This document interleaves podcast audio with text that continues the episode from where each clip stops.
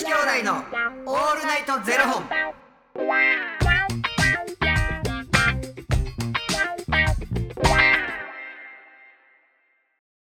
朝の方はおはようございます。お昼の方はこんにちは。そして夜の方はこんばんは。元女子兄弟のオールナイトゼロ本。九百五十本目です。この番組はトランスジェンダー男性で俳優タレントのゆきっちと若林優馬がお送りするポッドキャスト番組です、はい。トランスジェンダー男性とは生まれた時に割り当てられた性別と性自認が異なる人たちを表す言葉です、はい。つまり僕たちは2人とも生まれた時に割り当てられた性別は女性で性自認は男性のトランスジェンダー男性です。そんな2人合わせてゼロ本の僕たちがお送りする元女子兄弟のオールナイトゼロ本オールナイト日本ゼロのパーソナリティを目指して毎日ゼロ時から配信しております。ということで本日はですねファニークラウドファンディングよりノアさんのご提供でお送りさせていただきます。ノアさんありがとうございます。さんおおきに。あのですね、うん。今日はちょっとあのお知らせしたいことがあのあのいくつかありましてこの間お知らせできなかったのでちょっと今日お話しさせていただきたいなと思っております。はい。はい。あのーあのですね今日今日の収録日がえー、っと何日ですか？14あ違う。収録日？はい。六。6日。あ、うん。そうですね。6日にあのーちょっと情報が解禁になったんですけれども、あのー私ちょっとあのーとある映画に関わっておりまして、あ。あの2021年うん。本屋大賞を受賞受賞されましたうん「52ヘルツのクジラたち」っていう映画があるんですね。町田園子さんという方が原作で書かれている作品があるんですけれどもはい。あのその作品が来年3月に映画化されることが決定しておりましはてであのもう情報が解禁されておりましてそれは、うん。であのメガホンを取ったのは成島いずるさんというですね「あの8日目のセミ」っていうあのあの映画で、えー日本アカデミー賞をね、はい。あの取られていたりとかもう有井名な。上真央ちゃんやった。はいそうです。と長崎ひろみさんの、うん。あの見た見た。見ね。ました。その長長崎ひろみさんとそうそうそう井上真央さんの「あのはい。8日目のセミ」の監督成島さんなんですけども主演が杉咲花さん。ほはい。であのーでそのそこまでこの間、えー、とついこの間までね解禁されてたんですけれども、ううん。あのその映画にですねあのトランスジェンダーの男性があの出てくるんですね。うん。ということであ作品の中で作品の中にそうなんですよ。あの塾講師のトランスジェンダー男性がのうんアンさんという方が出てくるんですけどそのアンさんの、えー監修をうん。僕は今回ちょっとやらせていただいておりまして、ほう。で誰がやるのかっていうのがもうあの今日は12日なんで解禁はされてるんですけども今日あの収録日からしたら6日の日に解禁されまして、はい。なんと志尊淳さんがですねあのトランスジェンダー男性の役をやるということでであの僕は監修っていう立場で入らせていただいてちょこっとあの作品にもね出演もさせてもらってるんですけれども、あのいや俳優としてね出演もさせてもらってるんですけどもそのアンさんという役をですねこの志尊君とずっと2人でその脚本からまず僕は携わらせてもらってああじゃないかこうじゃないかとかっていうのでいろいろとあの LGBTQ インクルーシブディレクターっていう、うん。あの役職があるんですけども、うん。あのその LGBTQ インクルーシブディレクターの宮田蓮さんという方と2人でうん。あのアンさんの役をまあどういうふうにやっていくのかっていうのをずっとプロデューサーと監督とこうあの脚本家さんと一緒にやりながら、うん。えーやっておりまして。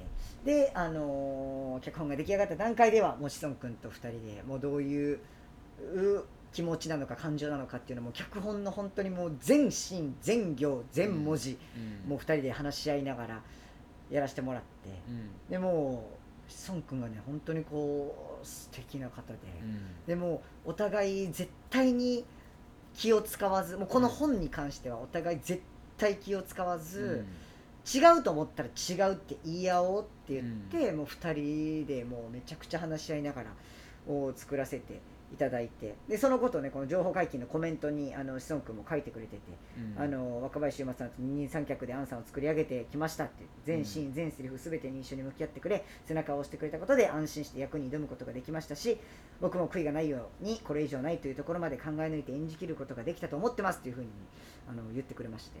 うん。あのすごいありがたいコメントを出してくださってたんですけども来年3月1日からあの公開になりますんでかでもそれもすごいな。トランスジェンダー両方やってるやん。いやそうなんですよ。ね。ねえそうなんです。前ね2018年に NHK の「女子的生活」っていう作品で志尊さんがあのトランス女性の役をねこう演じられててっていう感じです。今回はねトランス男性っていうことで。そうなんですよ。なんかでもねうん。なんかなんだろう難しいよなって思うその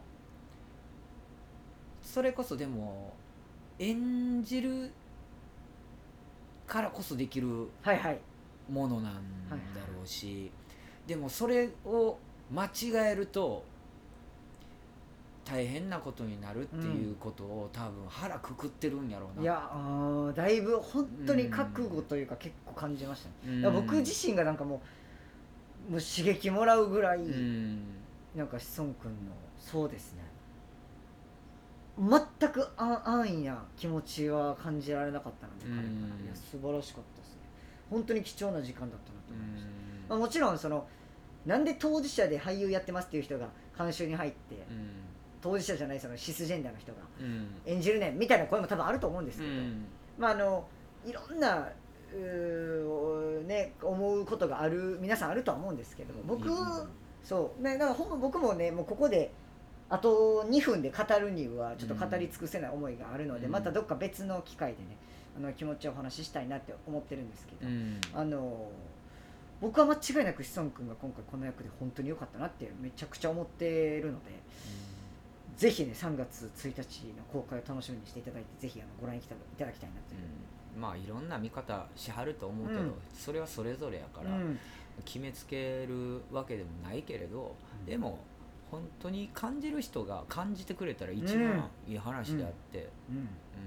なんか真逆なことを思う人ももちろんいると思うけどそれはそれやし、でも分かる人っていうか届く人に届いたらいいんやろな、まずねそのトランスジェンダーの男性の作品っていうかもう元からめちゃくちゃ少なかったんで、うん。トランス女性の話とかねゲイの話っていうのは世界的に見てもたくさんあるんですけど。もともと若林はその作品は読んでたの、読んでなかったです。うん。もともとその取材させてほしいみたいな感じで言われてう、ん。へえそんな作品があったんだっていうので、うん。まあ、取材プロデューサーと監督から取材させてくれって言われたんで、うん。まあそこに行くからには読んでみようと思って読んでみたっていう感じで、あすなんかトランス男性出てくるんだみたいな。もう本当に僕からしたら日本の作品でトランス男性出てくるってねあの大きなそのメディアで見たら僕ラストフレンズ以来やなって思ってうんて金八先生のね、うん。上戸彩さんあれが2004何年や年かな。4年か1年か。もう20年そうですよ。近く前やな2001年だか2004年だかで,、で上野樹里さんがトランス男性を演じた「ラストフレンズ。うん、俺もう20代やったと思うそれ。それでもね2008年とかなんですよ。確か20 4年か8年か。なんかねそんなんで。だから。TVer, TVer で上がってんねん今。ですか？うわー僕見られへんかも。俺押しそうで押してないまだ。ね。うん。そうなんですやっぱ日本でだからそれでその後トランス男性があありましたわ1個。昨年「チェイサーゲーム」っていう作品にトランス男性出てましたわ。忘れてた。いや指。それやめてくださいその指。指一本いらないんですよ。そうそうそう。もうだから本当それそれそうですよ。トランス男性が出てくるってね。あんまりなかなかないのでうん。トランス女性とかあってもね。だからなんかそういった作品が出てくるっていうことだけでも、まあ、僕からしたらすごい嬉しい。反面まああの少ないからこそいろいろとうーん考えるべきことは多かったなっていうのは思いますけどね。うん。監修としてややらせてもらってて。なんかどうなんやろな今後。なんかそれが出てきて当たり前になるとそこの話じゃなくなんねやろな、うん、あでもそれがいいと思いますけどね、うん。僕なんか普通になんか学園ものとかあるじゃないですか,、うん。極戦とかうん。それこそ金八先生とか。なんか古なんかもうちょっとないですか？学園もの。3年 A 組とか。見てないからちょっとあんまよく分かってないですけど3年 A 組とか。うん。須田須田ま菅田将暉さんのやつとか。だからそういう学園ものって絶対あるじゃないですか、うその中で本当クラスに1人トランス男性いるとかうん。ビアンの子がもう普通に当たり前にいるっていうん。のがもうなんかだからその主人公でトランス男性の話とかじゃなくて、それでいいんちゃうって思いますけどね。だからそれってしかも日常じゃないですか。あのだから多分そこがピックアップされることはなくなくるなる。そうそうそう。で全然それでいいと思ってて。うん。でもなんか説明しないとわからないことなんやろなまだ、うまあね。ん。どうしても主役とかんその悲劇の対象みたいになってしまうことはあるんですけど。うん。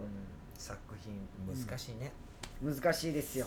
まあでも映画は楽しみにしてます、あのぜひ。ーぜひその志尊君がねなんかいろいろ書いてくれたあの情報解禁の、あのー記事とかもねぜひ読んでいただけたらなと思ったでございます。はい。ありがとうございます。ありがとうございます。ということでこの番組では2人に聞きたいことや番組スポンサーになってくださる方を募集しております、はい。ファニークラウドファンディングにて毎月相談枠とスポンサー枠を販売しておりますのでそちらをご購入いただくという形で応援してくださる方を募集しております。はい。毎月頭から月末まで次の月の分を販売しておりますのでよろしければ応援ご支援のほどお願いいたします。はい。元女子兄弟のオールナイトゼロ本では X もやっておりますのでそちらのフォローもお願いいたします。えいつ公開されるんですか3月1日ですね。来年の3月1日。はい。公開でございます。ありがとうございおます。楽しみに。それではまた明日の0時にお目にかかりましょう。また明日。じゃあねー